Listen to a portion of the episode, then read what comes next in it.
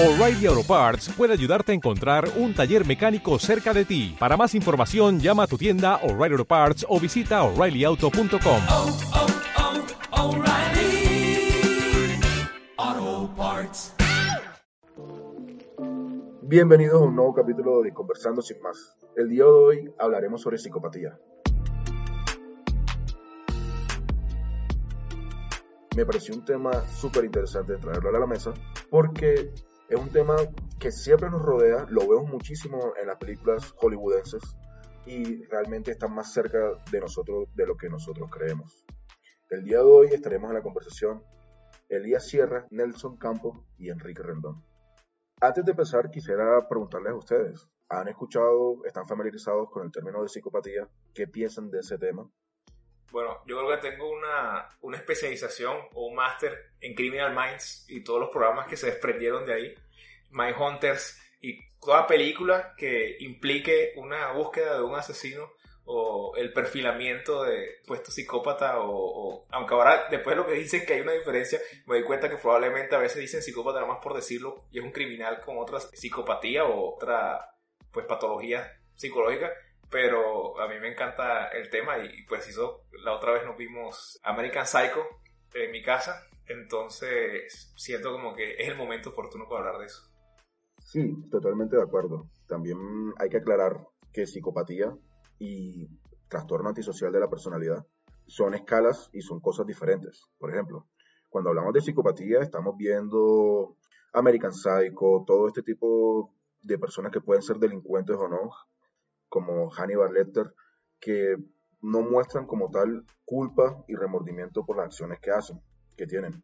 Eso los lleva a que pueden o no cometer e infringir la ley. En cambio, el antisocial tiene unas características de ser impulsivo, de tienden a consumo de sustancias, se aburren fácilmente y ese es como más el enfoque que se le dan en las películas hollywoodenses que tú ves el propio delincuente que va a toda velocidad en su motocicleta en, la autopista sin importar si su vida corre peligro o las personas alrededor que es muy fácil que infringen la ley no importa qué tipo de ley. Entonces ahí vamos viendo que hay unas diferencias bastante claras que al momento de la verdad nos muestra como el antisocial tiende más a infringir la ley. Es, cierto que también hay muchos psicópatas que terminan siendo asesinos, como Jack el Destripador. Sin embargo, la esencia es un poco diferente. El psicópata es un poco más calmado, de mente fría, de sangre fría. En cambio, el antisocial tiende a ser exagerado, impulsivo, y esa misma impulsividad no le importa romper con cualquier tipo de ley. Bueno, vamos a rebobinar un momento. Cuando hablamos de psicópata y psicopatía, o sea, un psicópata es una persona que tiene rasgos psicopáticos, o sea, son la misma cosa. Un antisocial es un psicópata, porque evidentemente de todas las palabras que he mencionado, con la que más estoy familiarizado, puede ser gracias a Hollywood, es psicópata, pero yo no necesariamente relacionaba la palabra antisocial con una persona con rasgos psicopáticos. Entonces, como que, ¿cuál es la diferencia entre estos tres conceptos? A lo mejor estoy confundiéndolos. Claro, el antisocial y el psicópata comparten ciertos rasgos en común. Ambos tienen bajo remordimiento, bajo sentido de la culpa y probablemente terminen teniendo conductas delictivas. Ahí tienen unos puntos que son válidos para ambos. La diferencia es que mm, para el ejercicio de esta conversación podríamos ver la psicopatía más como algo biológico, que su cerebro está estructurado de una manera diferente. Quiere decir que sus capacidades o su distribución neuronal entre la amígdala y la corteza prefrontal y el hipocampo son diferentes. En cambio, el antisocial es un trastorno de la personalidad que inclusive va mostrando síntomas también desde temprana edad. El problema con eso es que nuestra personalidad se consolida al haber pasado los 18 años y esa nos va a acompañar por el resto de nuestra vida. No hay mucho que hacer al respecto. La diferencia es que si bien no se sabe el origen, si es un origen genético y distribución, sí hay muchos factores de riesgo que si uno tiene una crianza muy hostil, donde los padres lo abandonan o lo maltratan o abusan del niño, puede desarrollar una personalidad antisocial.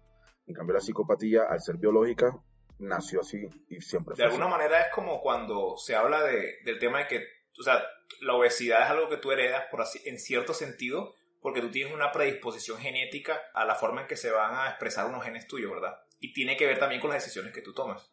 Entonces de pronto eres más propenso quizás a una diabetes de tipo 2 si tienes unos genes que si tuvieras otros genes. Y tú tienes como un, algo que decir en si eso se va a expresar o no porque depende de unas decisiones. Cuando hablamos de la psicopatía, tiene que ver, o sea, es parecido a eso o ya es como que no, es que vas a ser gordo de todas maneras. El tema es eh, qué tan gordo te vas a poner. Por hacer como la, la analogía con lo que acabo de decir. Bueno, yo soy una persona más gráfica, así que voy a poner un ejemplo para ver si estoy entendiendo el concepto con una película con la que estoy segura que están familiarizados los tres y los que escuchen, que es la última película del Joker. En la última película del Joker, el protagonista tuvo un evento en la vida que fue traumático en la infancia, que los padres abusaban de él, y eso generó un montón de trastornos psicológicos y eventualmente, por consecuencia de otra combinación de eventos que le hacían bullying y que tenía problemas eh, financieros y el Estado no le estaba brindando la ayuda que necesitaba y todo eso, eso disparó un cambio en la personalidad de él y le sacó toda la agresividad y lo convirtió en un asesino y todo eso. Entonces, en ese caso, primero, el Joker es psicópata y segundo, ¿entraría dentro del concepto antisocial o no? Porque al final no se sabe si su predisposición de, de nacimiento si él tenía predisposición de nacimiento a ser psicópata. Lo que sí se sabe es que hubo ciertos eventos en su vida que propiciaron que él cambiara eh, drásticamente su personalidad a una personalidad destructiva. Correcto. Primero, para responderle lo de Nelson, pues básicamente no hay información suficiente para saber si el material genético puede afectar en que uno nazca o no psicópata, partiendo de ahí, así como la diabetes. No hay suficiente información para decir que uno es predispuesto a la psicopatía. Y segundo, pues yo creo que el guasón de Joaquín Phoenix, el de la última película del Joker, había que analizar bien qué tipo de personalidad tendría. Claramente tuvo una infancia difícil, claramente su madre no fue el mejor ejemplo de figura familiar posible y él llegó a un punto de quiebre donde sus conductas realmente son más de tipo antisocial. Son una conducta más de tipo antisocial. Si tuviéramos que compararlos tal vez con el guasón con el Joker, el, que sale en, Batman, ¿cómo se llama? De Hugh Ledger. Sí. Heath Ledger creo que es. sí, sí, sí, lo, sí, porque el otro es el de Playboy. Si lo tuviéramos que comparar con el guasón de Heath Ledger. ¿Cuál película es esa? ¿De Batman Begins? ¿De Dark Knight Rises? ¿Cuál? Dark Knight Rises. Ok. El de Batman Rises, que sale disfrazado de enfermera, en el, de la historia de dos caras. Ese tipo de guasón, de Joker, tiene más rasgos psicopáticos. Él no le importa la empatía de por los demás, sin embargo, no es impulsivo, planea todo sin importar el tiempo, se controla todo orientado al, objetivo que él quiere tener. Y las conductas que él tiene no es más ni por el dinero, ni buscar el consumo, ni excesos, ni nada, que es lo que haría un antisocial. Sí, es más anárquico. Es más psicopático. Entonces, ahí estamos hablando de dos Jokers, donde encajarían los dos tipos de, de psicopatía o antisocial de lo que estaríamos hablando. Y cuando hablamos de un sociópata, eh, ¿cuál sería la, la, diferencia ahí? Porque yo, o sea, como que la imagen que yo tenía mental antes de esta conversación era que el, sociópata era como que funcional en un sentido social y que tenía como ese coeficiente intelectual alto, que era capaz de manipular, que parecía una persona funcional y, de hecho funcionaba bien en el mundo, a pesar de que luego no tuviera como una conexión con las personas. Y el psicópata hubiese sido una persona que igual tendría como un coeficiente intelectual alto, trataría de manipular a la gente, pero no era como que, como no, para obtener lo que quiere, pero no iba a ser capaz como de camuflarse como una persona normal en muchos sentidos, sino que iba a ser una persona que, que siempre que la gente lo recordara una vez que lo capturaran o que se conociera que había matado gente o lo que sea, la gente siempre iba a tener que, siempre me pareció raro ese tipo. Que siempre había algo como que no iba porque no, no era capaz como de, de como mimetizarse socialmente, en cambio el otro sí era, sí era capaz. Pero no sé si eso es una reducción bien salvaje de, de los términos cuéntame un poquito de eso, para luego contarte otra cosa. pues básicamente, cuando hablamos del trastorno antisocial de la personalidad, con el pasar del tiempo se han referido a él de diferentes maneras. Como inclusive algunos dicen que tienen psicopatía porque ya sabemos que comparten rasgos, pero ahí también dicen que son sociópatas o tienen trastorno disocial de la personalidad. A lo que voy es, todo eso más bien, todos estos diferentes nombres usualmente encajan en el trastorno antisocial de la personalidad hablando de la psicopatía y el trastorno antisocial, me parecería interesante aclarar que eso es independiente a la capacidad intelectual. Es decir, que tú seas psicópata o antisocial no te hace con una capacidad intelectual mayor o menor. Tú eres una persona normal, con tus características normales, que puedes ser inteligente o no, y a eso le sumas que eres antisocial o psicópata. ¿Sí me explico? Ahora, eh, claramente, si se juntan las probabilidades y te sale un coeficiente intelectual alto con una psicopatía, pues ya comenzamos a ver los diferentes espectros y viceversa. Si tú tienes un coeficiente intelectual bajo y eres psicópata, por más mete free lo que sea, tus conductas van a ser criminales o vas a, ser intolerante y te vas a aburrir fácilmente y es muy probable, o la literatura dice que ellos terminan agrediendo a la gente en la casa, sin importar que también se comporten afuera, en la casa podemos ver que maltratan a la pareja y cosas así. Ahí estaría la diferencia. Bueno, y, y eso me trae a otra pregunta y es, eh, ¿podríamos asumir que todos los psicópatas o todos los antisociales es más probable que sean delincuentes o que, lleguen a, que lleguen a delinquir en algún momento o no necesariamente está correlacionado? El trastorno antisocial, uno de sus criterios es que tiene un patrón repetitivo y persistente que viola los derechos de los básicos de los demás. Entonces, usualmente, en la mayoría de las veces, los antisociales terminan delinquiendo, sobre todo porque es una mezcla de que si hablamos que ellos tienden a violar los derechos de los demás, son manipuladores, no sienten culpa y además son impulsivos y buscan, buscan satisfacción, exceso de consumo, adrenalina y cosas así, eso es una bomba perfecta para que en algún momento terminen delinquiendo. En cambio, la si lo miramos de este lado de la psicopatía, básicamente sería que eres una persona, imagínate cualquiera de nosotros, pero que no sienten empatía por los demás, no sienten remordimiento, no sienten culpa. Si tú estás en un entorno pobre y tienes un bajo coeficiente intelectual, como te decía, es probable que termines delinquiendo porque no entiendes bien cómo es interacción. Pero si tú vienes de un entorno donde te enseñaron todas las reglas desde pequeño, o sea, es normal que el que sería psicopático tuviera conductas que harían daño al otro, pero desde pequeño. Y cuando ya lo repriman, él, él va a entender que eso no debe ser y lo va a interiorizar y por eso es que ellos son tan peligrosos, porque aprenden a comportarse de manera mimetizada en la sociedad. Ellos al no sentir como que esa empatía, ellos están viendo, igual ellos necesitan como que sobrevivir en la sociedad, entonces ellos aprenden a simular las emociones los sentimientos. Por eso es común que se diga que ellos son muy carismáticos, por ejemplo, porque ellos saben qué decir en qué momento para obtener el beneficio. Yo me acuerdo que viendo la serie Punisher, hay un personaje que el, el nombre, antes de su transformación en villano no me acuerdo, pero luego se volvió como Bullseye, uno de los villanos clásicos pues en el cómic. Pero el tema era que él parecía un detective normal, pero luego él tenía como una frustración y unos ataques de rabia con ciertas circunstancias, ¿verdad?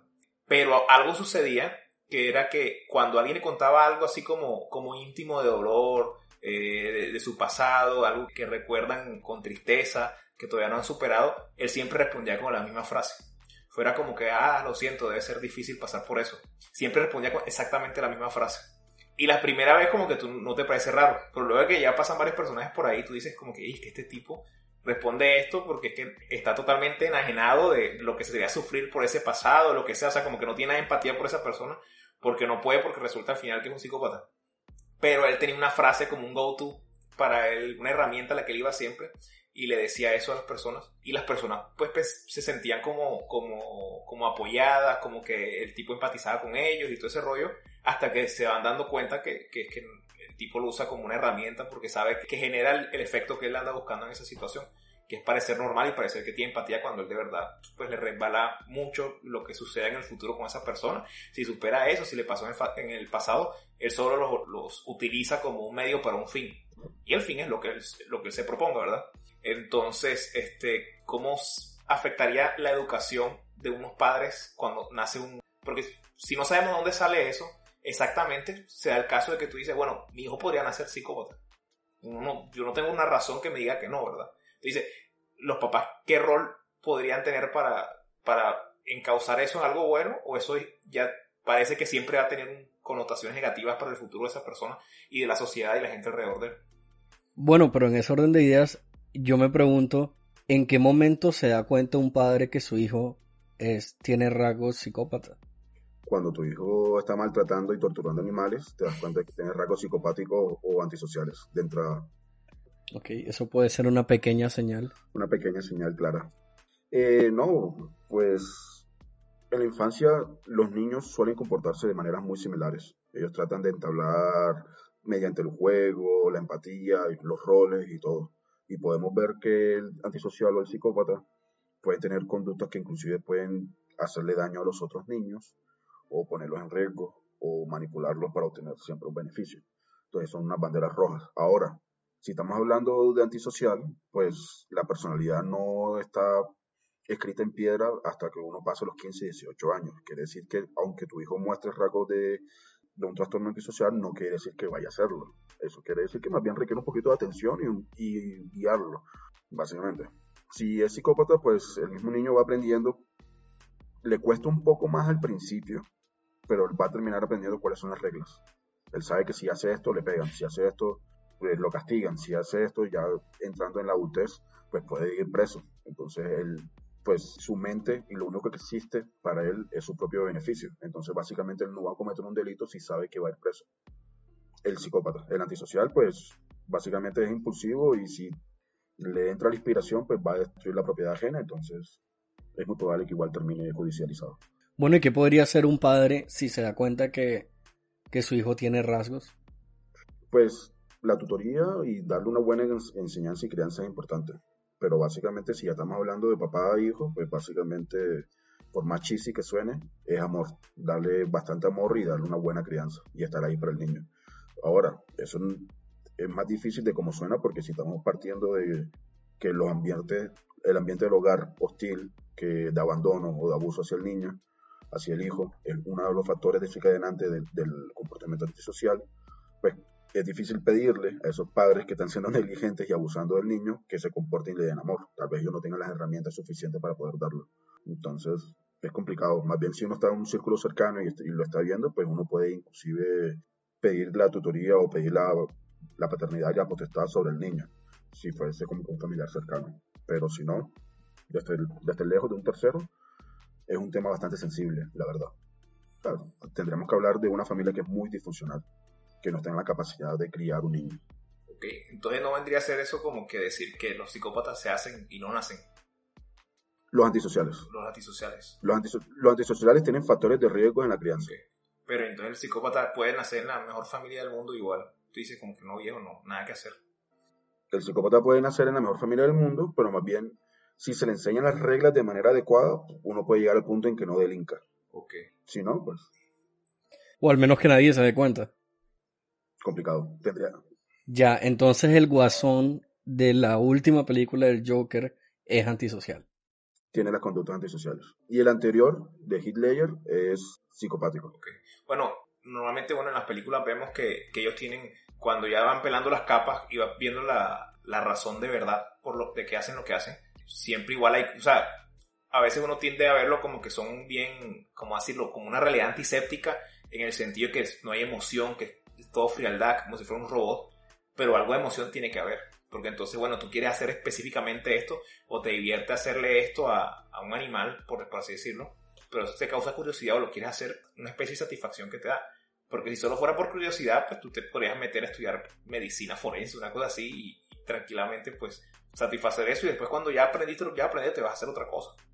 Entonces hay algo, como que hay algo que la parte como, como básica de la naturaleza humana, que como la parte animal, pues le da una satisfacción que todas estas personas buscan. Como que tú dices, no es que vaya a comer cualquier cosa porque no siente nada.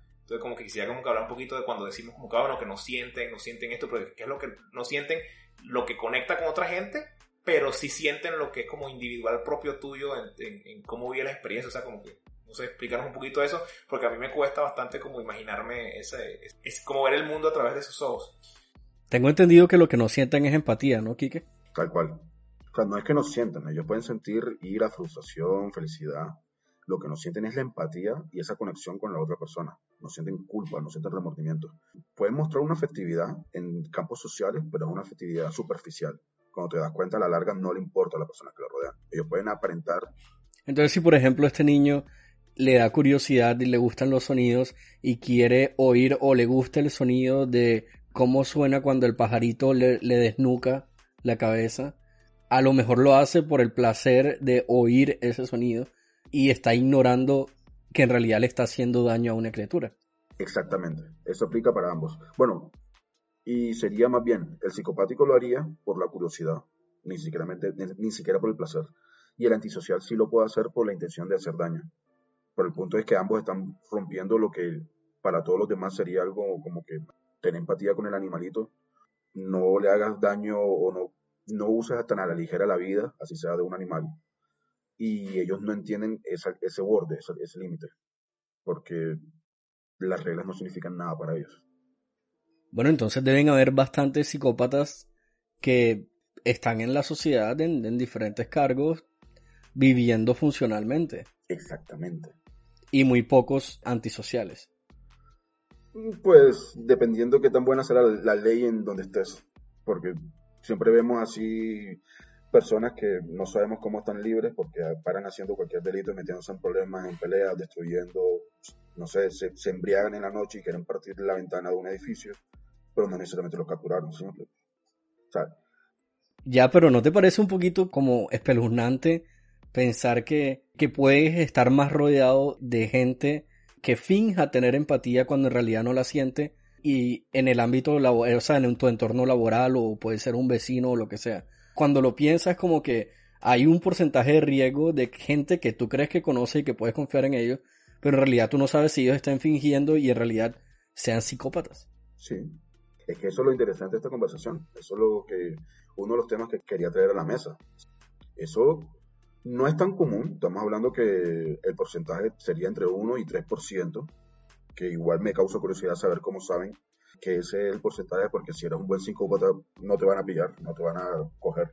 Entonces, estamos hablando que tienes un 3% de, de probabilidad que alguna persona a la que te rodee simplemente esté aparentando superficialmente las conductas y no le importas. El asunto con los psicópatas es que no son tan inofensivos porque a la larga su objetivo es obtener beneficio personal. Siempre te van a utilizar. Si hacemos el ejercicio o el caso hipotético de que tengo una persona cercana, sea amigo, laboral, en el rol que lo queramos poner, mi relación con esa persona es una relación de interés. Esa persona siempre va a buscar por el medio que sea sacar provecho de esta relación. Y si yo soy amigo de esa persona es porque le convengo de, algún, de alguna manera. Porque soy una pieza más para él obtener todo. Y Ya, eso es, eso es más espeluznante de lo que yo pensaba porque, eh, o sea, lo que me hace pensar es que el riesgo que uno podría creer de tener amigos psicópatas es uno terminar metido en el sótano de una casa a nombre de un NN encadenado y que tiene que jugar unos juegos macabros para escapar. Pero en realidad, en la vida real es más probable que ya esté siendo usado por psicópatas, o sea, que ya de alguna manera u otra se hayan aprovechado de ti o te hayan manipulado para conseguir beneficio propio, porque en realidad son parte de nuestra sociedad y es la manera en la que la actúa. O sea, no necesariamente están ejerciendo sus rasgos psicopáticos delinquiendo. No sé si voy a poder dormir esta noche. Además, a mí me parece que lo más curioso o la hipótesis que quisiera manejar es que la psicopatía en esta sociedad capitalista tan hostil es hasta cierto nivel adaptativo. Es decir, imagínate que si tú eres una persona que no está regida por tus sentimientos, eh, por la empatía, por el remordimiento, tú puedes siempre actuar para obtener beneficio y provecho de las personas que te rodean. Si lo ponemos esa frase en un entorno laboral altamente competitivo, en lo que lo único que importa es tu resultado y cómo puedes surgir encima de los otros, pues el psicópata tendría una ventaja adaptativa. Se podría desenvolver mejor porque conoce mejor a las demás personas y puede manipular mejor a las demás personas. Sabes que ahora que mencionas eso, me hiciste acordar de. No recuerdo exactamente cuál fue el filósofo que mencionó esto, aunque no creo que era filósofo, sino que activamente tenía un rol en política. En los principios del liberalismo y del, capitalismo, en el momento que se empieza como bueno, que entonces la, se- la separación de la vida privada, de la vida pública, y empiezan todas estas connotaciones de ya no considerarnos como personas o miembros de una sociedad, sino como un individuo, entonces está el Estado de un lado, está el individuo de otro lado, y todo eso llegó a un punto en que esto fue lo que decía este señor, era que lo que es el vicio privado se convierte en una virtud pública, porque entonces tienes personas que son, por ejemplo, avaras, tienes personas que, siguen sin, sin pensar, o sí, sin, como sin titubear un plan en vista de, acumular una riqueza o de crear algo que les permita ser herramienta para afectar la vida de más personas, entonces necesitan así conseguirle trabajo a un montón de gente o mucha gente para darle trabajo porque tienen esta visión de esta empresa grande, porque quieren esta zona pues ser el que más tenga influencia política o económica o lo que sea, entonces necesita involucrar a otra gente, entonces eso es como un motor de desarrollo. Entonces este pensador plantea que, ah, bueno, esto es bueno porque es un motor de desarrollo. Tú dices, no es algo que yo quiero atacar, como que la, que la gente viva como, como virtuosamente en su vida privada, sino que yo quiero que lo restrinjan como ese vicio eh, a la vida privada, que no sé, que yo no lo vea, pero que en la vida pública se va a notar que va a generar valor en forma de, de empresas y proyectos. Pues son personas que normalmente van a ser, o por un lado, vicios que te van a autodestruir y luego no tenemos que encargarnos de ti de cierta manera, o vicios que van a, a- crear cosas. Y en el capitalismo eso es bueno. Entonces es interesante que digas eso porque dice, porque si ellos pensaran que querían psicópatas, de alguna manera tú dices, si yo, yo puedo controlar a alguien que no le importe no dormir tres días para conseguir lo que quiere, que tenga ese nivel de disciplina, que muchas veces lo van a tener o cosas así, este, es, como, es como lo más cercano a un robot que tú tienes para que haga un trabajo. Y si es capaz de, de vender, si es capaz de, de mimetizarse como una persona y hacerse pasar por, por algo que no es y de fingir carisma según lo que necesite, en muchos ambientes esas son hab- habilidades que tú quieres. Porque serían como un actor nivel Oscar, pero en la vida real. Estarían Claro. todo el tiempo actuando en función de lo que necesite. Claro, Es increíble. nos abre la pregunta sobre nuestra sociedad capitalista que premia o permite la instrumentalización de las personas que nos rodean. A eso iba. Justamente estaba pensando en la sociedad capitalista, específicamente en Estados Unidos. Y bueno, estoy intentando ser más específico porque el capitalismo, cada país lo tiene como, como una adaptación, no es exactamente literal. Pero por ejemplo, aquí en Estados Unidos tú ves mucho que parece que se idolatrara el esquema de ser una persona que siempre está tomando las acciones para sacar mejores números y se deja a un lado las emociones, como que quién es esa persona, cuáles son sus motivaciones, como que eso no está importante. Sí, el tipo puede ser una basura a nivel de persona, pero el tipo tiene los mejores números, así que la gente alaba ese tipo de comportamientos. Entonces, O ese jefe. en ese mismo orden de ideas, yo pensaba, ¿será que sería muy descabellado pensar que el capitalismo incentiva desarrollar rasgos eh, psicopáticos? Yo creo que más bien el entorno, ¿cómo lo llamaría? El entorno de competencia, porque si hablamos que China, el Partido Comunista China, ellos también están luchando, e instrumentalizando a las demás o a su pueblo en este orden de ideas y están premiando también así la supervivencia del psicopático más apto, que en este caso sería cualquier tipo de dictador. Yo creo que mm, en este caso sería más bien el ambiente de hoy en día, ese, esa lucha y esa carrera por dar resultados y mostrar pruebas de éxito favorece al psicópata. El psicópata tendría como que estaría en su ambiente. Él- le dirían como que aquí el que mejor utiliza a las personas, el que mejor saque provecho y el que mejor, sin importar cómo llega los resultados, lo vamos a premiar. Ese es el escenario ideal de un psicópata. Ahora que lo dices, pensando en El Lobo de Wall Street, la película de Leonardo DiCaprio, ¿él sería una persona antisocial o sería una persona psicópata? Pues hay un punto en que, en que con estos per- personajes de películas así como que tienen que ver con Wall Street, que tienen que ver con eh, estafas grandísimas. Por ejemplo, en Atrápame si puedes, Frank Abagnale, que luego terminó trabajando con el FBI, dice que parte de la mudanza de estilo de vida fue que dice que cumplió una edad que, en que se ya normalmente la madurez, porque dice, oye, tú cuando tienes 16 años y estás estafando gente porque puedes, a veces no te das cuenta lo que significa que yo estafe a este señor, significa que, que le destruyó la vida porque esa plata que él tiene ahorrada para algo, entonces él llega, le dice a la esposa que le invirtió en algo que le robaron, luego rompe el matrimonio, luego salen hijos de que crecieron con el papá y la mamá todo el tiempo ahí, y luego uno se va y luego la mamá tiene que irse de ciudad a otro lado porque está la hermana que le va a ayudar, entonces ya le cambiaste el, lugar donde estaban, de pronto no es un lugar tan bueno y todas esas, consecuencias de, esas decisiones que uno toma a veces, este, él no las alcanzaba a medir de joven. Pero una, vez que llegó como los 21, 22, por ahí dice, se dio cuenta de que cuando él le robaba a un fondo de pensión, una cosa así, eh, le dañaba la vida a un montón de gente. Entonces cambió como lo que, que hacía. Pero en otro sentido hay otros que nunca llegan a eso, sino que siguen y siguen y siguen y siguen y son 40 años de, de vida útil en eso. Entonces, podríamos decir que hay unos que se hacen y unos que, que no se hacen, o cómo hablaríamos de, de esta situación ahí. Bueno, Nelson, ahí mencionaste dos personajes diferentes. Entonces, mencionaste el tipo de Wolf of Wall Street. ¿Y cuál fue el otro? El de Atrápame El si de puedes. Catch Me If You Can. Yo creo que ambos son, y aquí que me corregirá de la barrabasada que estoy a punto de decir, pero yo creo que ambos eh, son psicópatas. Porque yo creo que para hacer lo que hizo el estafador de Atrápame si puedes, protagonizado por Tom Hanks, se necesita muchísimo autocontrol y autodisciplina. Mientras que uno de los rasgos que nos comentaba aquí que del antisocial es que pues que actúa la impulsividad, exacto, que el man actúa ya porque le dio la gana en ese momento a hacer lo que sea que le salió en gana. Mientras que la disciplina que se necesitaba para que este tipo fingiera ser un piloto de repente porque, porque se robó un traje de piloto, iba más estratégicamente, más con un fin. Y el tipo Wolf of Wall Street, el tipo lo metieron preso. O sea, sí, el man había cometido delitos y con su exceso de drogas y alcohol y todo eso. Pero al man lo metieron preso fue por estafa, no por otras cosas. Así que yo creo que si el man fuera antisocial, hubiera ido preso antes. ¿Qué opinas tú, Quique? Yo estoy de acuerdo, parcialmente. Me parece que en ambos casos ninguno es antisocial. En el de acá, en el de Atrápame si puedes, ya al final de la película muestran como que el foco era más bien la, necesidad afectiva que tenía el personaje principal, que trataba de desarrollar su vínculo afectivo, haciéndose perseguir por los policías y por todas las cosas. El objetivo no era tener el dinero, no era como que tener todos esos lujos, Sentirse importante.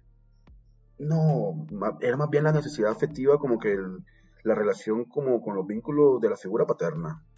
Porque él a la larga, su único amigo, y él quería era llamar la atención, terminó siendo del policía, ¿sí me explico? Si, me, si es que me acuerdo bien, me la vi hace bastantes años.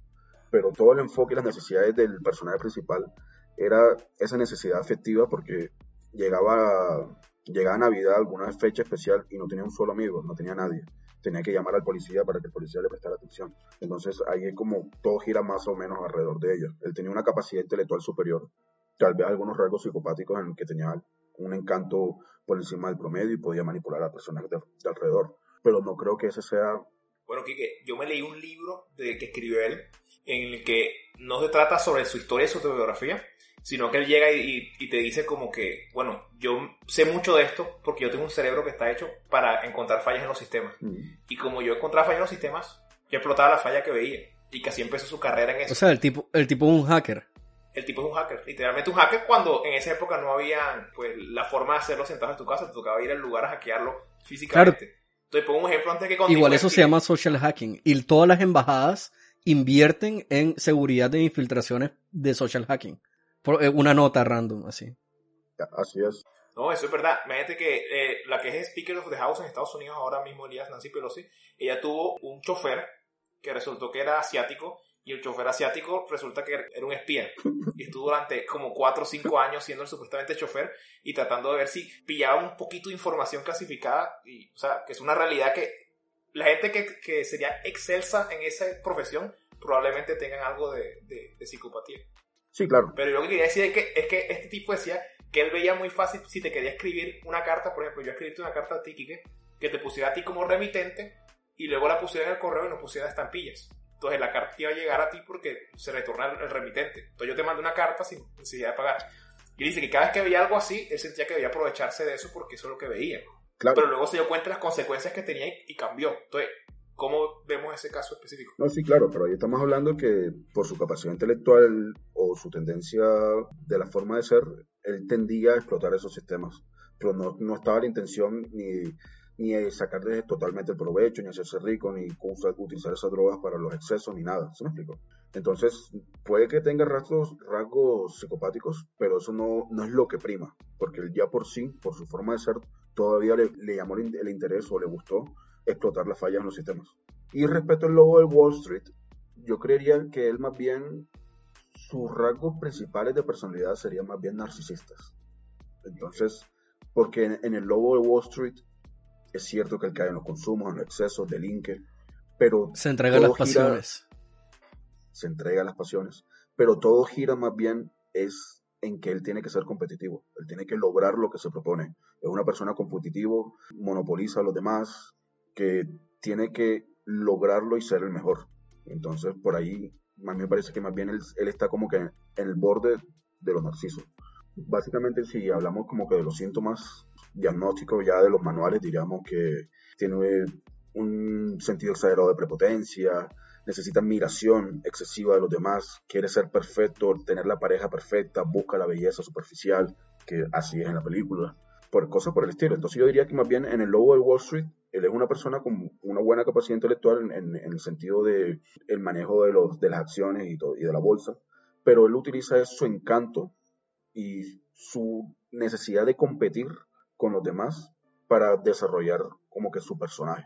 Y obviamente, o si hablamos como lo- los narcisos también tienen como que algunas cosas en común con el psicopático que a ellos no les importa sacar provecho de los otros, siempre y cuando ellos consigan lo que quieran. Entonces, para mí el lobo del Wall Street era una personalidad un poco más narcisa. Bueno, pero ya que empezamos a hablar de gente de la vida real, yo me pregunto, porque, ajá, estas dos, estos dos personajes que mencionamos tienen algo en común, pues ellos estafaron. Pero ¿qué pasa con personas que tengan rasgos psicopáticos no estén haciendo nada ilegal? Me imagino que debe haber el caso de gente que esté haciendo algo que sea de pronto cuestionable a nivel ético, pero que no sea ilegal y, pues, ajá. O sea, una persona que me viene a la mente, por ejemplo, es Steve Jobs. Y la razón por la que hablo de Steve Jobs es porque es muy fácil, hoy en día, mucha gente idolatra a Steve Jobs por la fuerza de la marca de Apple. Y bueno, porque la historia suena un poco a que, la, la historia como la cuentan las películas, ya han sacado tres películas de él, y las cuentan como que, ajá, como que el tipo fue el que tuvo la visión de la primera computadora personal y todo esto. Pero también eh, cuando te pones a leer en internet te encuentras de que hay opiniones muy controvertidas respecto a gente que trabajó para Steve Jobs y que decía que el tipo era un dictador y que el tipo era un explotador y que el tipo hacía a la gente a trabajar más de mucho más de ocho horas al día y cuando no cumplían sus expectativas que eran eh, muy altas abusaba verbalmente de ellos y pues despedía y etcétera los trataba como como quisiera a pesar de que él mostraba una personalidad totalmente diferente en los famosos eventos de Apple, que fue lo que hizo famoso a Apple, la capacidad, el carisma de Steve Jobs a la, a la hora de vender. En ese mismo orden de ideas, no podríamos pensar que, o sea, basado en estos hechos, que Steve Jobs nos muestra rasgos de una persona psicópata. Sinceramente, yo no conozco a profundidad la, biografía de Steve Jobs, pero así como la defines, sí, pareciera. Es más, retomamos al inicio de la conversación cuando hablamos de la capacidad adaptativa de los psicópatas. Estamos poniendo el, escenario perfecto. Él es una persona carismática en el cual creó y luchó su marca y la posicionó él solo con su propia imagen, sin importar por quién tuvo que pasar por encima, qué tecnologías apropiarse, porque también hay muchas cosas polémicas del el origen de ciertas tecnologías, y sobre todo utilizar a las personas para el objetivo y el beneficio. Esos básicamente son los criterios. Entonces, podría ser, si lo miramos desde este punto de vista, es un jefe psicópata. Es un jefe con características psicopáticas. Además, recordemos, si bien yo hablaba al principio que el, psicópata tenía una estructura cerebral diferente y que por eso nacía y tenía ese tipo de conductas, uno poco a poco puede desarrollar habilidades psicopáticas. Uno puede aprender a ser una mala persona y a no preocuparse por el bienestar de los que le rodean. Uno puede aprender a aprovecharse y apropiarse de, de los demás. Uno puede aprender a ser carismático. Entonces, es, un, es una situación complicada porque estaríamos hablando que no solamente la sociedad premia a la, a la persona que tenga los rasgos psicopáticos, sino que nos podría empujar también a ser de ese tipo, a comportarnos de esa manera. Se supone que cuando hablamos de la, la ética específicamente en los negocios, entre estas cosas, es que prácticamente está diciéndole a la gente como que "Ey, no seas psicópata cuando estás haciendo esto, porque no, como que tiene corta vida la sociedad si nos ponemos a ser psicópatas los unos con los otros. Se vuelve enseguida como la barbarie, que era el problema como antes que decía que, que yo no podía ni confiar en la persona más, más cercana a mí después de, de uno o dos kilómetros de, de, donde yo estuviera. ¿Por qué? Porque es que no, no, no tengo idea quién es. Porque él puede venir a ponerme bonita cara enseguida, pero ajá, pues puede ser una serpiente el man y me puede meter veneno por algún lado y yo no saber porque no tengo experiencia. Entonces eso fomentaba la lejanía, fomentaba lo, el, el prejuicio, fomentaba un montón de cosas porque no había forma de, de, saber. Ya llegamos a un punto en que tú dices como que bueno, hay una serie de formas de hacer las cosas que nadie está de acuerdo con que se hagan así, por más de que la gente se lo haga. O que nos parece conveniente decir a la gente, sabes que cuando hacemos esto así, eh, eso crea problemas, un montón de problemas, eso no es algo que vamos a tolerar. Yo creo que todo depende del escenario. Por ejemplo, ah. si tú tienes una compañía multinacional que tiene miles de empleados y tú te das cuenta de que si ya un área quedó obsoleta y vas a hacer un, un recorte de personal y vas a despedir otros miles de empleados, esa decisión probablemente la toma una persona con características psicopáticas. Si tú eres una persona de a pie, con una capacidad de empatía normal, pues tú dirías, voy a dejar a mil familias sin empleo. probablemente en una situación, si estamos hablando en esta, en esta época de pandemia, voy a despedir a mil familias que probablemente no vuelvan a conseguir empleo y se van a quebrar y van a pasar un mal rato. Pero lo voy a hacer porque es la mejor decisión para la empresa. Entonces, ahí la electricidad es complicada. Bueno, lo que veo aquí es que puedo tomarlo de dos maneras, el mismo mensaje. Por un lado puedo decir, voy a juzgar más la gente que toma este tipo de decisiones y por otro lado puedo decir, necesito trabajar en mis habilidades psicopáticas para aspirar a este tipo de, de roles dentro de la compañía. Pues es complicado. Ahora, un- una cosa es que sepamos que podemos desarrollar nuestras habilidades, pero a la hora de la verdad, cuando nosotros interactuamos con ese jefe totalmente carismático y déspota que no le importa despedir y gritar a que tenga que gritarle, pues uno, queda, uno se da cuenta de lo ingenuo que uno es. ¿Sí me explico? Uno se da cuenta que le hace falta mucho nivel para poder llegar a ser como esa persona. Incluso uno se cuestiona, ¿valdría la pena, por así decirlo, renunciar a mi humanidad para desarrollar esas habilidades? O sea, ¿qué estoy ganando? Todo depende de cada uno. Bueno, igual yo quería comentar porque o me parece como que ya nos saltamos como una parte de cinismo así salvaje, decir que solo una persona pues eh, psicópata es capaz de tomar una decisión de ese, ese estilo. Porque al final, o sea, nosotros tenemos el uso de la razón y podemos, Perdón, pero yo no estoy diciendo, yo no estoy haciendo exclusivo.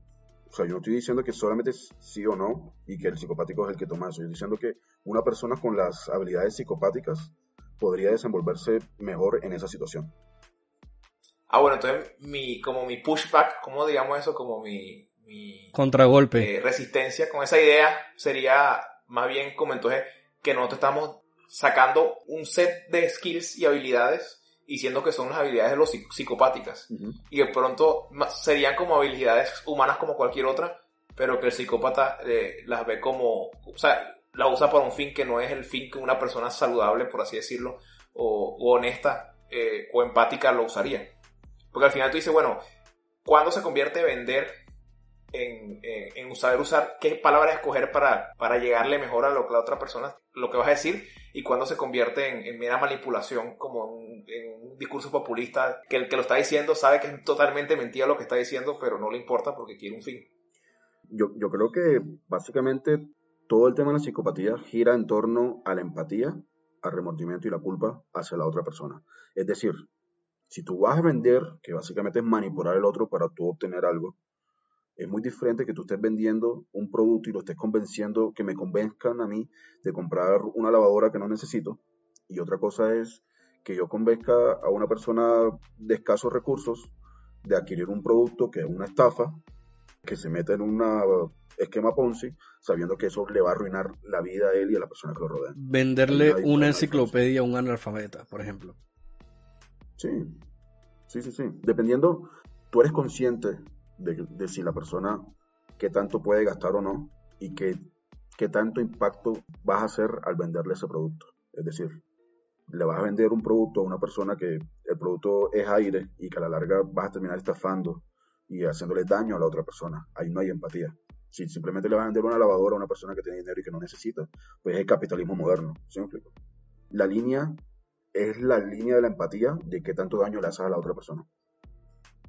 O sea, como decir, como la línea es la beneficencia, si tú quieres eso, por, ¿hay algún bien para el otro?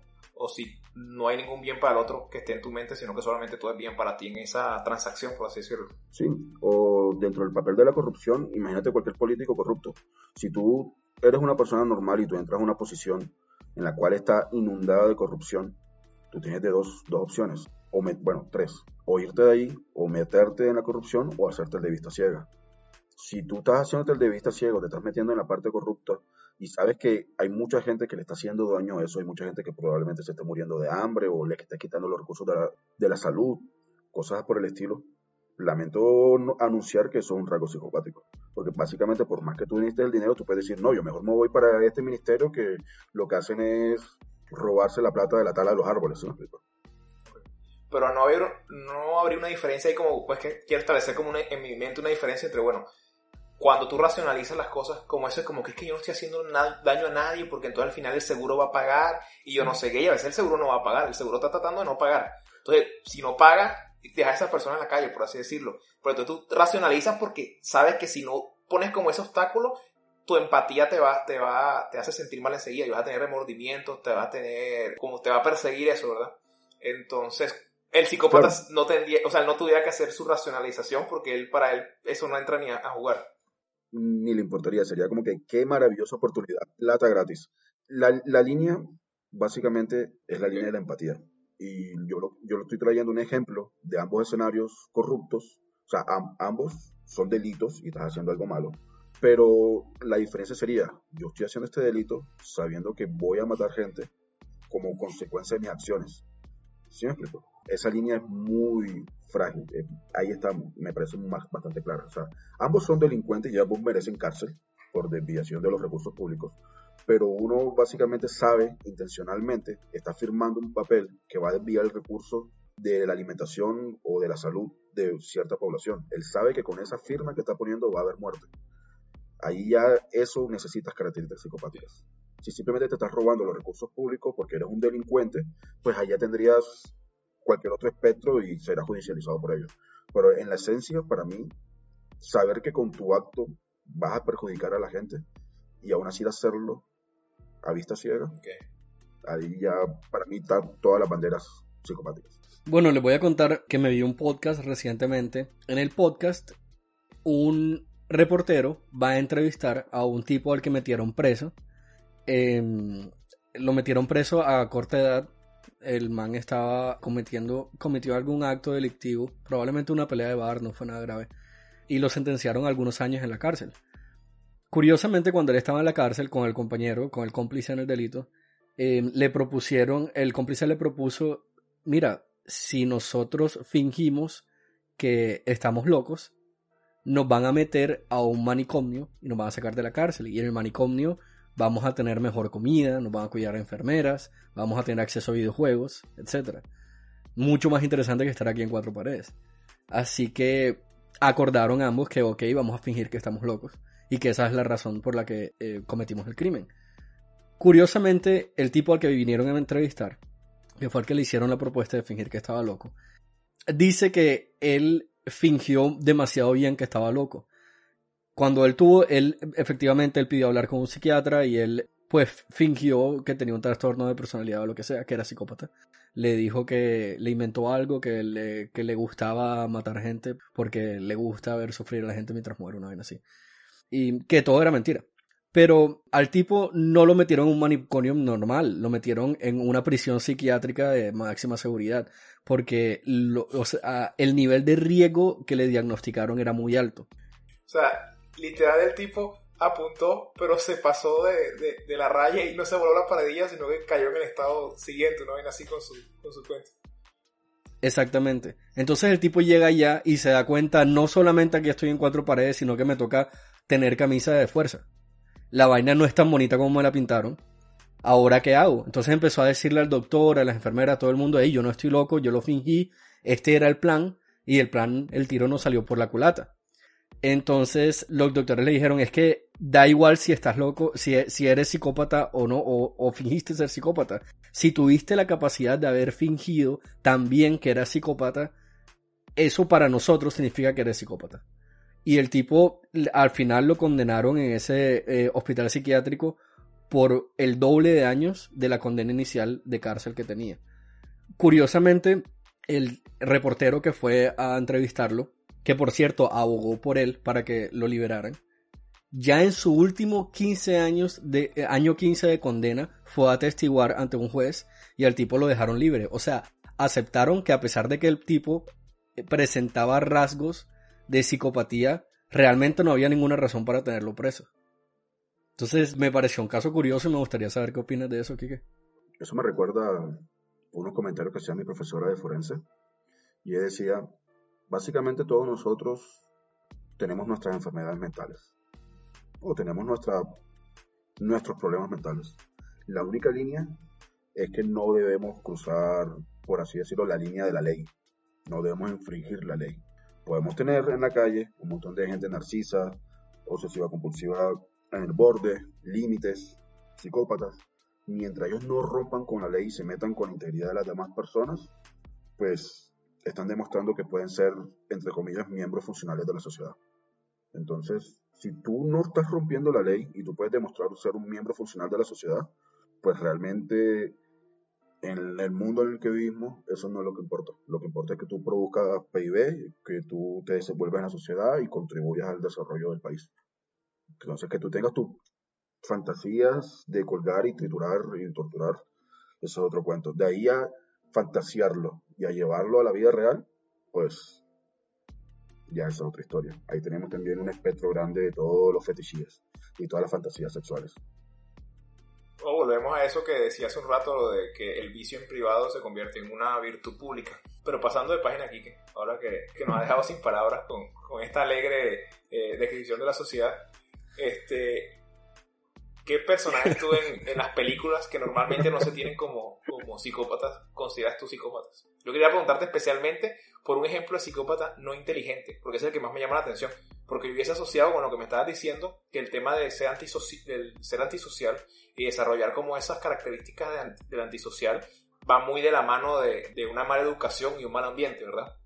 Pero no, entonces tú dices como que, entonces son personas como el, el, que, ah, que se robó un banco y luego, pero luego se metió el pie en un pote de pintura y salió corriendo y, y, y se ven las huellas y lo cogió la policía por ver las huellas, una cosa así, que son casos que han pasado. Entonces como que uno dice, bueno, esa como que no me imagino cómo funcionaría entonces si un psicópata de bajo coeficiente intelectual sería algo que que a los 15 años ya acabaría como su historia delictiva, por así decirlo. ¿O cómo funcionaría la cosa? Yo no soy muy cinéfilo, no he visto tantas películas, lo siento, lo acepto. Pero si tuviera que hablar como que de personajes de películas, si fueran inteligentes, básicamente eso es fácil de, de saberlo, como American Psycho, como Ted Bundy, como Charles Manson, no sé. Pero si fueran tal vez no inteligentes, pues podríamos, a mí se me ocurriría el de Jack Torrance, el de The Shining, sí. él tiene rasgos psicopáticos y no es, para, no es muy inteligente que digamos. Entonces él ya se dejó llevar por la frustración y por el estrés y comenzó a hacer cualquier locura en contra de su familia, esposa e hijos. Entonces ahí podemos ver a alguien no muy inteligente porque se está agrediendo incluso a sí mismo cuando se tiró en la, en la nieve. Buenísimo. Eso, eso me lleva a pensar, bueno, a cuestionarme una cosa. ¿El psicópata es consciente de que es psicópata? Y bueno, estoy seguro de que hasta a este punto del episodio todos los que nos están oyendo se han preguntado si son psicópatas o no. Sí, sí, sí. Él se da cuenta de todos están locos menos yo. Él se da cuenta que alrededor de él todo el mundo se está comportando empáticamente sin sentido y sin razón y él no lo entiende. Él como que, ¿por qué debería importarme el otro? Esto no tiene ningún sentido. Si lo que, lo que debería prevalecer es mi propia integridad. Yo, es más, ellos muy conscientemente, y creo que no lo he traído a la conversación, ellos suelen, y la mayoría de las veces tratan de aprovecharse del otro, porque la otra persona es ingenua y es idiota, y ellos se sienten en el derecho de aprovecharse del otro y de demostrarles que si se aprovecharon de él es porque ellos, porque la otra persona lo permitió. Ese tipo de lógica ligeramente retorcida. Como una especie de jerarquía eh, de, la, de, de, las posibilidades de cada uno. O sea, que decir, como yo soy, yo, yo soy mejor que tú, entonces yo puedo hacer estas cosas. Si tú las pudieras hacer, estarías uh -huh. conmigo en los que estamos acá arriba y no en los que están allá abajo. Ok. Exactamente. Oye. O sea que podríamos asumir que el psicópata nunca se pregunta si es psicópata o no. No, él, él lo sabe. No es que se lo pregunte, sino que él se da cuenta. Si alguna vez se encuentra con la definición, dirá, a la mierda. Perdón. Dirá, oh por Dios, soy psicópata pero de resto él sabe que él funciona diferente a las personas que lo rodean. Él está viendo las personas que lo rodean mostrando la empatía, mostrando los sentimientos, mostrando todo, y le toca mimetizarse y aprender a simularlo. Y eso implica que él es consciente de que él no tiene esas habilidades, que él no siente igual que los demás. Ok, ¿y cómo separamos? O sea, porque me imagino que también hablan otras psicopatías que de pronto tú las mires y si no revisas y no hablas con la persona, no la conoces, o miras su, su background, tú digas, lo puedes categorizar muy rápido de psicópata, pues dices, ah, eso es la empatía, que se siente como un outsider, que hay circunstancias que no encuentra, que no tiene relaciones como, como íntimas de, de ninguna escala y de ningún nivel y ninguna dimensión con nadie, y todo ese tipo de cosas que tú digas como que, ah, pero no necesariamente es un psicópata. ¿Existe algo así? O si tú no, no sientes empatía y, has pateado en un perro, deberías empezar a preocuparte. Pues partamos del hecho de que nada es absoluto, no todo es blanco o negro, pueden haber diferentes niveles. Puede que tú tengas una afectividad reducida, una capacidad de culpa reducida, pero ahí está. Igual, si tú quieres darte cuenta de si, una, si otra persona es psicópata o no, las banderas rojas básicamente van a ser que es una persona con demasiado carisma, que sabe manipular a los que los rodean, y aunque él te diga que se preocupa por ti y que quiere lo mejor para ti, todo ese tipo de cosas, a la larga sus acciones y sus palabras no están en la, en la misma página. Te puede decir que se, que se preocupa por ti, pero se está mirando las uñas o está metido en el teléfono celular o está mirando hacia afuera. Así que si tú pusieras mute al sonido y nada más miraras su actuar, te darías cuenta que realmente no está expresando ningún tipo de preocupación. A la larga, él sabe qué es lo que tiene que decir, aprendió qué es lo que tiene que decir. Ahí vemos que hay unas ciertas incongruencias. Y pues, como hablamos antes, la sociedad hoy en día, hasta cierto punto, nos exige desarrollar ciertas características psicopáticas.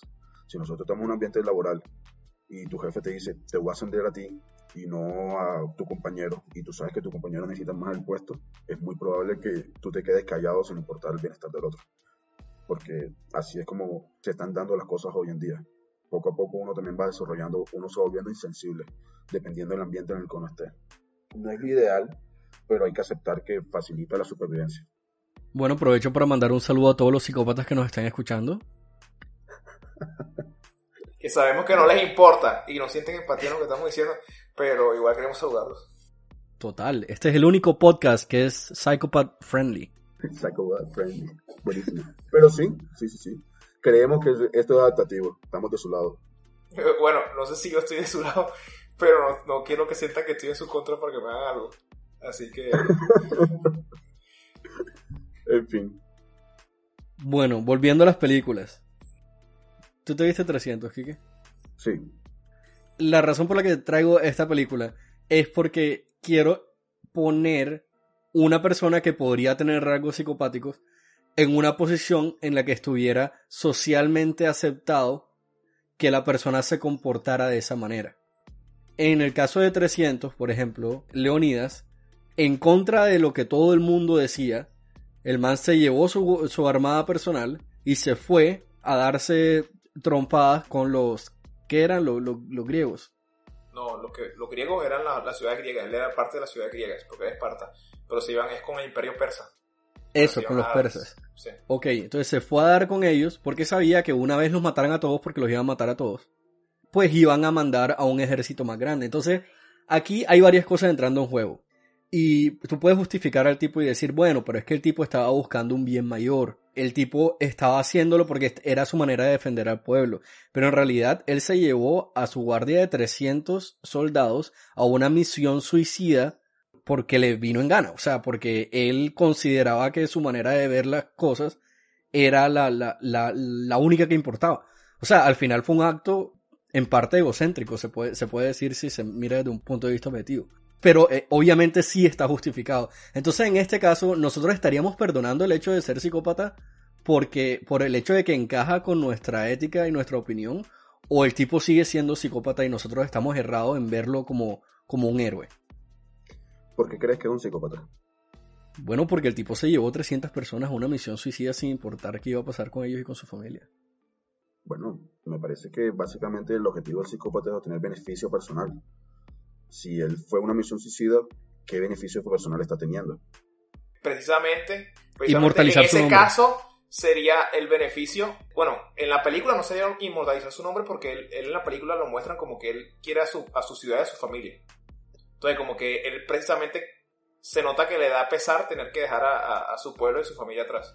O sea que eso te habla de que va por una razón que no es solamente él, sino que es por lo que deja detrás que él está yendo por allá pero que una eh, persona psicopática en esa situación sería más bien lo que son como los asesores políticos o los que tienen influencia por ese lado, porque ellos manipulan las cosas para que se tome una decisión o hacen presión en ese sentido, pero luego ellos no son los que van a, a dirigir a las tropas a la guerra. Entonces ellos mandan a otros a morir por ellos, ellos nunca van a morir en primer lugar. Porque como que en, en, la guerra en esa época, sobre todo como era el tema de la, de la falange y todo ese rollo de que necesitaba una cierta disciplina, que tú solo contra seis tipos no salías corriendo como en esa película y, y esquivabas y matabas a ocho tú solo eh, con la espada eh, eh, como rompiendo formación, que tú necesitas tener como una camaradería. Y siempre se ha hablado de la camaradería de los soldados y los guerreros, precisamente y derechos del guerrero, que es que, que no se consideran guerreros como solos, sino que siempre es como con una comunidad de otros guerreros. Entonces esa parte hace que que te diga que un psicópata no, no funcionaría en ese tipo de guerra. De pronto las guerras modernas que tú puedes decir como que, ah, bueno, tienes un asesino a sueldo como un cartel, tú dices, excelente tener un psicópata ahí. Pero el problema es que un jefe no lo quiere porque el psicópata cualquier día viene y mata al jefe. Entonces tú como jefe tampoco quieres psicópatas en ese sentido. Entonces como el psicópata tiene ese, ese elemento de rueda suelta, tú quieres un tipo que tenga características psicopáticas, pero no quieres un psicópata que tú puedas decir como que, oye, ese es un psicópata. Yo creo que depende. Es decir, totalmente de acuerdo que el psicopático ahí sería el político que mandó a todo el mundo a morir. Hay que ver cuáles son las intenciones de Leónidas para ver si puede ser, si él quiere es el orgullo, que su fama, que sobrevivir y trascender en el nombre puede ser Narciso. Pero un psicopático me parece que encajaría perfecto en ese tipo de ejército porque él sabe cómo todos se tendrían que comportar y cuál es la función que él tiene que mimetizar y imitar. Porque mataron en otro, entonces voy a hacer que estoy rabioso y vamos a hacer baño de sangre. Eso es sencillo. No, no es muy complejo ni muy elaborado. Y pues, pero, si hablaríamos muy- de un psicópata con bajo coeficiente intelectual, porque se va a hacer matar por, por ver un poquito de sangre. Sí, pero por lo menos si él sabe que, por ejemplo, van a invadir su ciudad y los van a matar a todos y que sin importar lo que haga él va a morir, pues puede tratar de causar el máximo daño si se lo toma personal.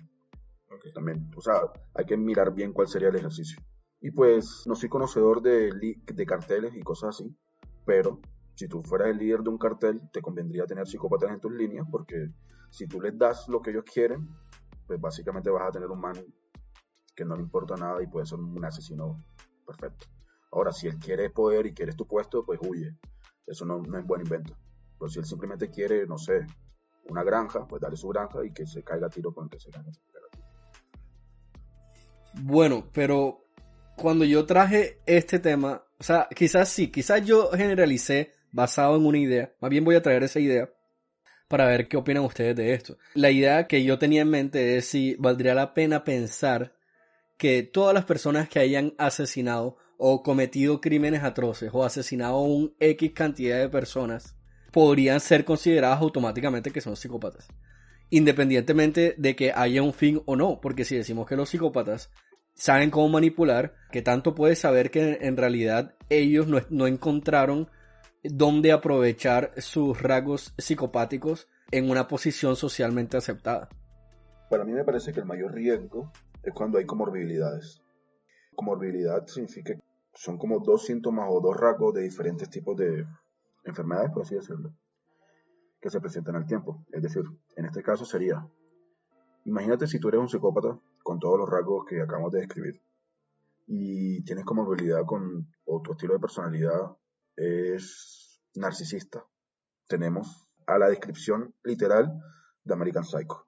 Él es un narcisista, su personalidad es narcisista y su biología es psicópata, psicopática. Bam, tenemos un asesino narciso. Si nos metemos más bien en el- como en el área de los obsesivos compulsivos, si te obsesiona una idea, se te mete un pensamiento que no te puedes sacar de la cabeza, estás fijado con algo y tienes rasgos psicopáticos, pues no te importa infringir la ley, vas a buscar la manera en la que vas a salir victorioso de ello. Tenemos ya a Ted Bundy, tenemos a cualquier tipo de asesino en serie que se fijaba como con la descripción de ciertas prostitutas de vestido negro y pelo negro. Ya cuando es muy común que este tipo de asesinos seriales, este, este tipo de, de asesinos que nos llama tanto la atención así, que no los pueden encontrar y que son difíciles, y son elusivos y que siempre se van escapando de las autoridades, tengan rasgos psicopáticos, eso es cierto. Me parece que el factor de riesgo ahí no es la psicopatía pura como tal, sino cuando ya tiene comorbilidad con otros trastornos de la personalidad.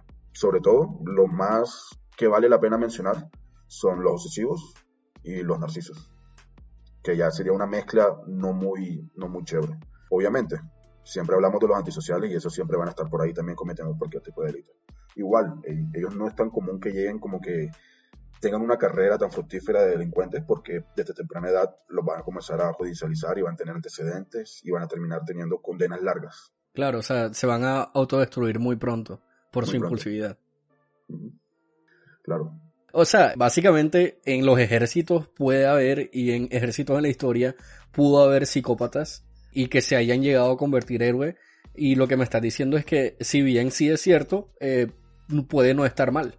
Es que la historia siempre la va a contar el que gana. Entonces, si tú eres el francotirador que estabas encima de una torre y acribillaste a todo un pueblo entero sin importar si eran buenos o malos, a ti te dieron todas tus medallas y eres un héroe. Y es probable que hayas tenido simplemente te hubieses estado divirtiendo cayéndole a, a tiros de francotirador a todo lo que se moviera. Habría que ver el caso en específico, pero sí, es muy probable. Bueno, igual ahí estábamos hablando de que el outcome no es la razón de la psicopatía, sino la razón de la psicopatía es la, es, es la motivación detrás de lo que está haciendo. Ujú. Porque es decir, como que alguien que, que quiere ser chef del presidente para matarlo porque tiene una obsesión con matar al presidente y se vuelve chef de otro político y es super chef nada más para ver si algún día le puede cocinar al presidente y envenenarlo, una vaina así. Pero por un ejemplo que tú dices que en la práctica no sé si eso funcionaría de alguna manera, pero decir que el tipo está cocinando bien y con una razón ulterior detrás. A mí me suena como un psicópata obsesivo. Sí, por eso, pero, pero no es que sea el cocinar lo que lo hace psicópata, sino el hecho de lo que él quiere lograr con lo que está haciendo. El problema es más que una motivación, es como un facilitador. No es lo mismo que tú quieras cometer un delito y tú piensas miércoles, no quiero irme preso y qué va a pensar mi familia, mis amigos, mi pareja. Al psicópata como que voy a hacer esto, lo voy a hacer bien y voy a matar a quien tenga que matar. En el caso escenario que tenga que ser la ficción. Bueno, para los oyentes cineastas que quieran crear una película nueva y no estén seguros de que en este capítulo salen plots de películas. El chef que dedicó toda su vida a volverse el mejor chef del mundo solamente para asesinar un presidente sin que haya ninguna organización detrás presionándolo para que lo haga simplemente porque su sueño es matar al presidente. Yo, yo pagaría cine, yo pagaría cine después del COVID por esa película.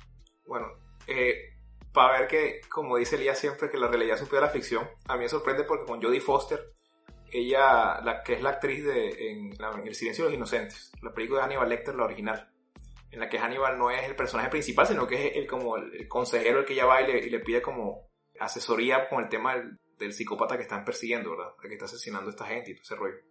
Y ella a raíz de esa película, un tipo se obsesionó tanto con ella que quería que llamarle la atención, entonces decidió asesinar al presidente. Y en un atentado que hubo cuando fue, siendo Ronald Reagan presidente, mataron a, creo que fue a jefe, fue del gabinete de Reagan y un miembro del servicio secreto murieron porque un tipo salió corriendo a dispararles en, un evento. Y todo el mundo pensó que fue un, asesinato, un intento de asesinato de la Unión Soviética al principio para el presidente. Y resulta que este tipo que estaba obsesionado con, con Jodie Foster y le mandaba cartas y yo no sé qué, cuánta vaina, y terminó matando al presidente para que ella lo viera. Entonces ella en su, en su carrera ya nunca da entrevistas sobre el tema, porque ella dijo que si a ella le preguntan sobre ese tema, ella se para y se va. Entonces ella nunca habla de ese tema, pero es un hecho que ocurrió. Pero ella como que lo tiene vetado porque dice, porque todo el mundo me va a querer preguntar del tipo que, trató de matar al presidente por que yo lo notara. Porque estaba obsesionado con el personaje de ella en una película que ella filmó cuando tenía como 15 años, 16 años, algo así. Entonces, o sea, que hay cosas así que, que pueden pasar. Porque Sí, en realidad supera ficción. Así es. Bueno, no, no es por cambiar el tema, pero yo me pregunto otra cosa, Kike. Por ejemplo, eh, uno de los temas que está muy de moda hoy en día, no voy a profundizar porque ya hemos hablado de esto en otro episodio, y es el intercambio, la compra de stocks, de acciones de compañías. Y bueno, uno de los problemas grandes que suele tener la gente cuando empieza en esto es que no pueden controlar las emociones. Y bueno, cuando tú involucras emociones con la compra y venta de stocks, es muy probablemente que vayas a terminar perdiendo porque eh, 50% del tiempo el mercado sube, 50% baja, y si tú dejas que tus emociones suban y bajen con el mercado, vas a tener un mal rato y vas a tomar- terminar tomando decisiones impulsivas. En ese mismo orden de ideas, y retomando lo que dijiste antes de que a lo mejor todos necesitamos, en ciertas situaciones, rasgos, en cierta medida, psicopáticos. ¿Cómo podría uno trabajar en esto? Si yo, por ejemplo, quisiera ahora mismo meterme de lleno en el stock market y tal, pero yo soy consciente de que eh, soy muy propenso a dejar influenciar la manera en la que pienso por, por mi estado emocional, ¿cómo podría yo trabajar en este rasgo para sacar provecho conscientemente de, de- de esto? Si bien es cierto que las personas psicopáticas tienen como, se le pueden ver claramente una falta de ansiedad y de capacidad de mantener como su propio status quo, eso les facilitaría y lo llevaría a ser más exitoso en todo este tipo de negocios que implican cierto riesgo y, estar con la cabeza fría. Ahora, de ahí a yo enseñar a la gente de cómo desarrollar partes psicopáticas, eso ya está un poquito fuera de, de lo ético. Entonces, Eso ya se cobra. ya, eso ya se cobra. Preferiría no meterme y no tratar de enseñar públicamente a la gente cómo ser psicopática. Bueno, pero creo que, que estamos también tratando de psicopatizar un montón de cosas que normalmente no eran psicopatías, como Claro. el hecho de la, la palabra templanza, lo que uno llama, bueno, el, el señorío o el dominio de sí mismo, el, lo, lo estoico cuando hablan de, de hace muchos años Séneca y Cicerón y todo eso, del tema de, de- del dominio de las emociones y los sentimientos, es decir, como que, oye, a veces también es lo que nosotros, ciertas cosas que nosotros pensamos son las que afectan cómo nos sentimos.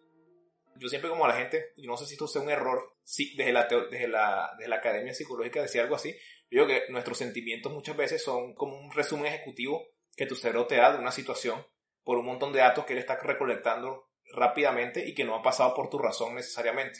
Tú te sientes de una manera, pero tienes que leer el, informe para ver qué es lo que está detrás de- del informe para saber si tú puedes confiar en ese informe o el informe se, está condicionado por, por alguna cosa que tú sabes que no va por ahí, sino que hay otra información que complementa, que cambia totalmente el resultado final. Eso es como, por ejemplo, con el tema de un prejuicio. Dice, de pronto toda tu experiencia, toda tu vida con las personas que usaban zapatos blancos era que siempre eran malandros y, y atracaban gente en tu barrio. Entonces resulta que tú estás prevenida con los pelados que usan tenis blancos. ¿Por qué? Porque piensas que van a atracar a alguien. Dice, cuando tú te das cuenta, por fin, como "Ey, en otros lugares la gente usa tenis blancos y no son malandros, automáticamente tus sentimientos, pues lo lógico es que cambien. ¿Por qué? Porque metiste algo en la ecuación que hace que cambie un poquito como la, tu relación con eso, ¿verdad? Entonces eso como para decir que al final, pues, uno no es que tenga que hacer lo que las emociones y los sentimientos le digan todo el tiempo. Entonces como que hay un factor que es de la lógica, de la razón, que debería, se supone, pues, pues, históricamente, en el, sobre todo en el pensamiento occidental, debería ser maestro o, o usar esas emociones esos sentimientos como si fueran, por así decirlo, un caballo que tira de un carro y no como un caballo que va desbocado. Entonces tú te supone que tienes que conducirlo. No, sí, yo creo que tienes toda la razón. O sea, nosotros estamos, como el capítulo habla de psicopatía, estamos viendo todo desde el lente de la psicopatía. Pero, si bien los que piensan con cabeza fría, si bien si tienes rasgos psicopáticos, piensan con cabeza fría, no quiere decir que todos los que piensan con cabeza fría sean psicopáticos. ¿Sí? Hay, que, hay hacer la aclaración. O sea, nosotros estamos describiendo ciertos rasgos por, a manera de diversión y del ejercicio lo estamos ajustando y poniéndolos en diferentes escenarios. Pues Eso no quiere decir, esto es una, una cosa de una sola vía. No quiere decir que en el lado contrario, no quiere decir que si tú, si tú estás actuando con cabeza fría, eres un psicópata, por ejemplo. Ya, tiene sentido. O sea, si queremos entonces trabajar, bueno, para todos los oyentes que están a punto de invertir millones en la bolsa, si quieren eh, trabajar su lado de, de- controlar las emociones, la moraleja que estoy tomando, es como que, bueno, hay recursos independientes. O sea, no, no a verlo desde el punto de vista de que, ay, yo no, no puedo controlar mis emociones porque me voy a volver un psicópata porque lo oí en el podcast de Conversando Sin Más. No, estamos teniendo una conversación sobre esto, así que est- estamos exagerando un poquito, viendo todo desde la lupa, como dice Quique, de psicopatía, pero realmente, o sea, un rasgo es un rasgo. Eso no te hace psicópata, no. Que te haría psicópata sería la combinación, o sea, es como puntos que se van agregando y necesitas llegar a un número de puntos para convertirte en psicópata. Si tienes una combinación grande de, de muchos de los aspectos que hemos conversado, bueno, sí, a, a lo mejor sí tengas rasgos psicópata. Pero el hecho de que tengas uno o dos no te hace más o menos psicópata. Así que en ese orden de ideas lo que dice Nelson tiene mucho sentido y es enfocarte eh, específicamente, si, si quieres trabajar en algún aspecto, enfocarte qué habilidades específicas necesitas en ese aspecto y hay muchas maneras de trabajarlo, incluso en antigua Grecia eh, se hablaba de, corrientes filosóficas que, que trabajaban la ansiedad y que pueden traer por resultado un comportamiento que pueda ser similar a algo que puedas relacionar con, con una persona eh, psicopática, pero no te hace psicópata. Ya le diste otro, otra forma aquí que de, volver ético lo que, era, lo que era inético hace, hace unos momentos. Ahora, este Jordan Peterson hace una aclaración. Él dice que hasta cierto punto uno necesita desarrollar eh, habilidades psicopáticas, pero el principal objetivo de esto es prevenirte y darte cuenta de los psicópatas que están alrededor tuyo. Él hace el comentario con la frase de Nietzsche, en la cual entre más mires el abismo, más profundo mires el abismo, el abismo también te está mirando a ti. Es decir, entre más tiempo tú miras un monstruo, tú también te vas convirtiendo en ese monstruo. Si tú necesitas, por alguna razón, ser consciente de los psicópatas que te rodean, la única forma real es comenzar a meterte en ese terreno, desarrollar un poquito de psicopatía. Que no siempre, no sé qué tan bueno sea, dependiendo del escenario, cada cual juzgará. Pero para mí ese sería el escenario por el cual tú deberías desarrollar tus propias habilidades psicopáticas. En el resto de escenarios, simplemente como ustedes mencionan, tú puedes desarrollar la templanza, el autodominio, controlar el estrés, controlar la impulsividad. Y eso no te hace psicópata, no te hace psicopático. Muy bien, estamos en Conversando Sin Más, el único podcast que te invita a desarrollar tus habilidades psicopáticas.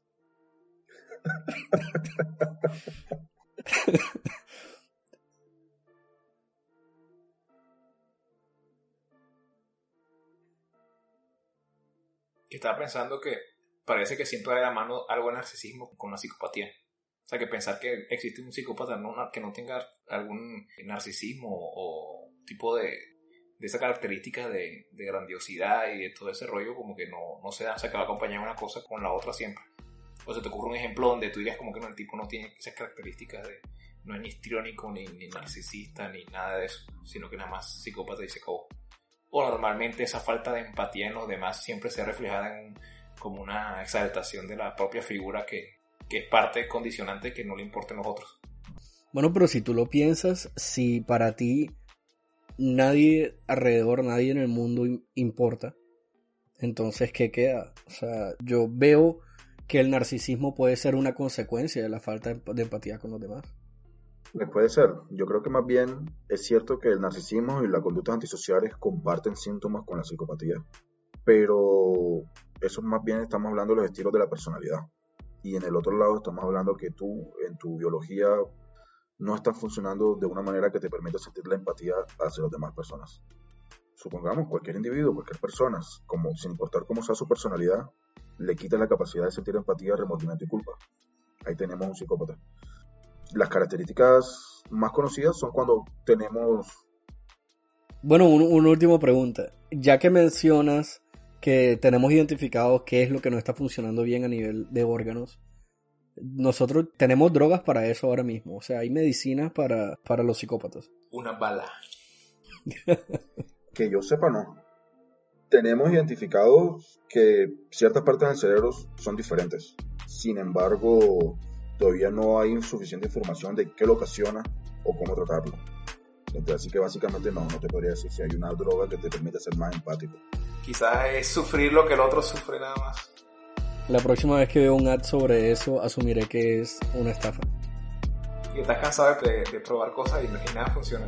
Esos medicamentos en casa, como con limón en la mañana con cilantro, curar la, psicopatía. Hay bastantes memes de curas para el COVID. Solo digo eso. Tiraré eso en la mesa y me iré lentamente. Eso fue todo en nuestro episodio de Conversando sin más sobre psicopatía. Si tienes alguna pregunta o sientes que eres un psicópata, déjanos en los comentarios.